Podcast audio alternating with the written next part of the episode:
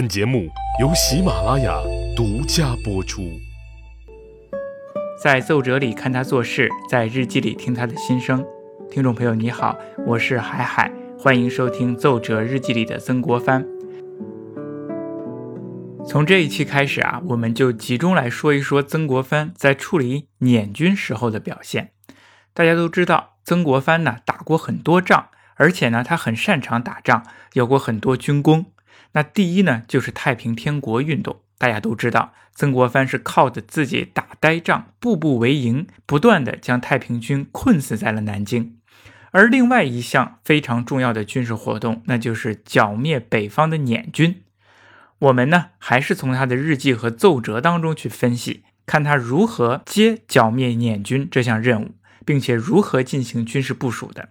另外呢，我们还可以看一看曾国藩是怎么样和朝廷还有其他的同僚们进行权力角逐和推动这件事情的发展的。那么同时啊，我们还会在这期间来看一看他心态的变化。好了，我们先把时间呢调回同治四年的正月，这个时候啊，曾国藩的心情是大体不错的。大年初一，他就忙着祭拜祖宗、祭拜神灵。忙着接受别人的拜年，也忙着给别人拜年。到了正月初十这一天，南京金陵城中的一项非常重要的工程建筑落成了，那就是金陵的昭忠祠。昭忠祠啊，是我们中国古代常见的建筑，是为了纪念在卫国战争中阵亡的将士而修建的庙宇或者是祠堂。昭忠的意思就是昭示忠良将士之意。在全国各地啊，你都能够看到金陵的昭忠祠，就是曾国藩为了纪念在太平天国运动当中阵亡的将士而修建的。他是在上一年的十一月开始，两个月就落成了。正月初十这一天，曾国藩五更就起来了，天不亮他就来到了昭忠祠。黎明时分呢，他率领了全城文武官员进行祭奠阵亡的将士。那么这里进行了一个非常复杂的礼仪，礼仪持续了一个多小时。礼成之后啊，就开始摆宴席，内三席，外二十四席。一顿大餐之后啊，曾国藩就回到了自己的寓所。那这个时候呢，已经是下午时分了。这顿宴席，曾国藩觉得值，必须得有这样的仪式。一来呢，是慰藉阵亡将士的在天之灵；二来呀，是安抚为此战付出但有幸活下来的人。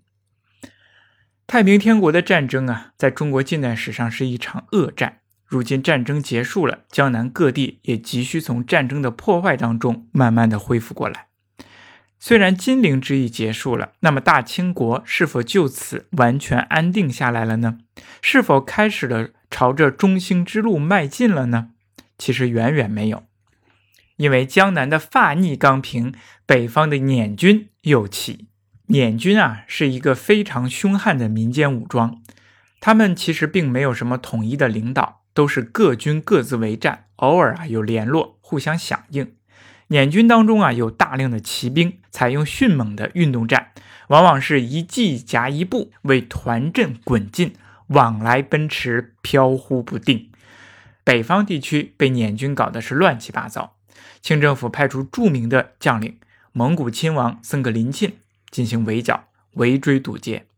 曾国藩想，捻军虽然厉害，但是啊，有僧格林沁这样的猛将主持大局，应该是大局无力。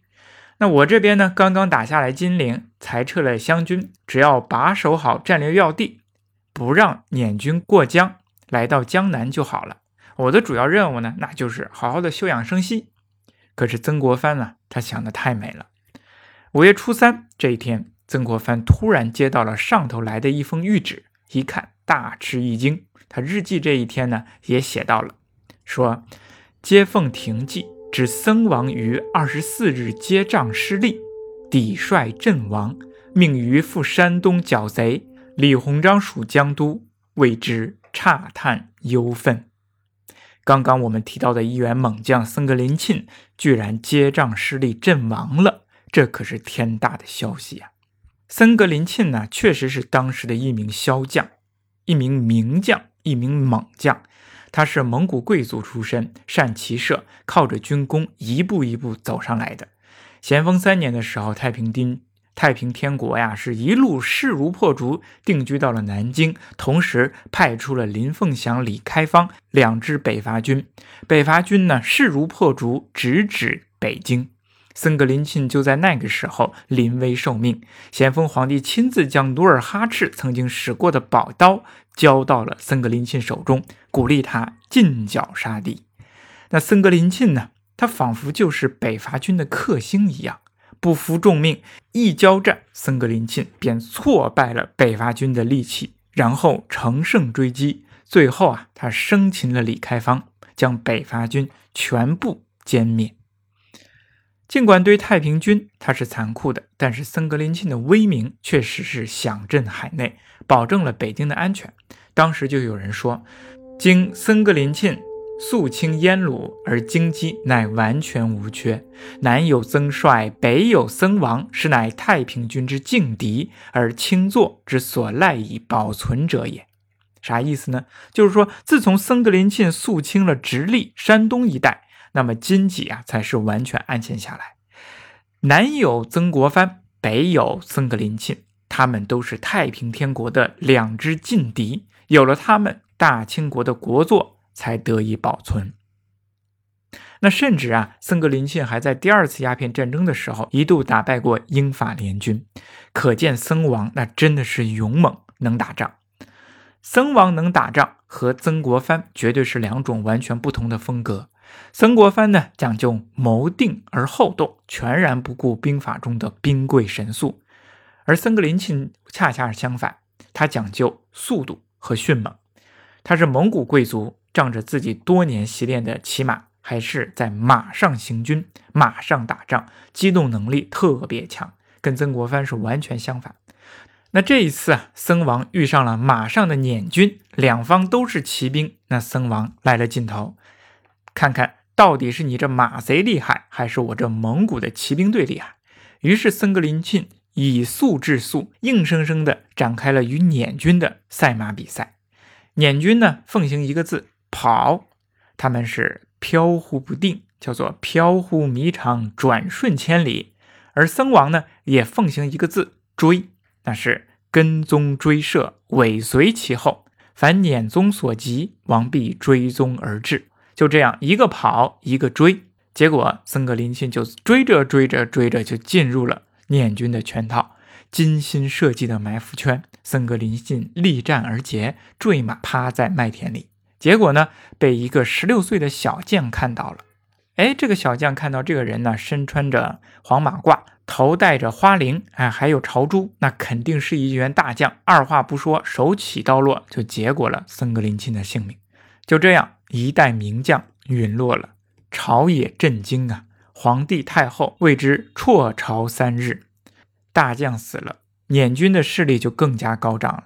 在河北、山东、河南一带，捻军是往来奔驰，朝廷非常担心，他担心北京有危险，怎么办呢？